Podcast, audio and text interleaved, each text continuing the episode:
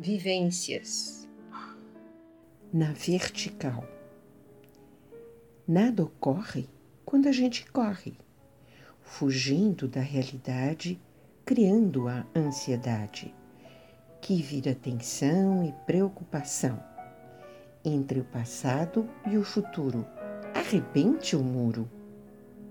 Uma ilusão ensinado pelo ego razão que desconhece o presente e quer o controle da mente, no manipular para continuar todo o sofrimento e o pouco entendimento.